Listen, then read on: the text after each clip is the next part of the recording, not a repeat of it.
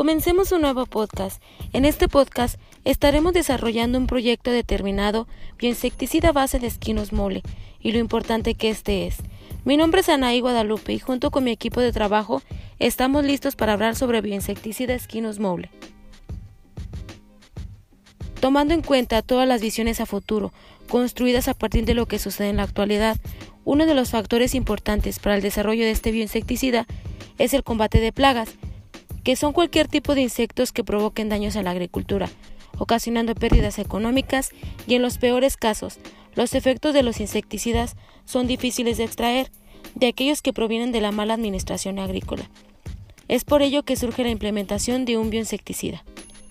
Este proyecto es innovador porque en parte de que está hecho de un recurso natural que no tiene ningún uso, es un producto al cual se le está modificando su proceso y sus productos que al igual lo componen. Por lo tanto, se proporciona un producto al cual se le mejoró su proceso.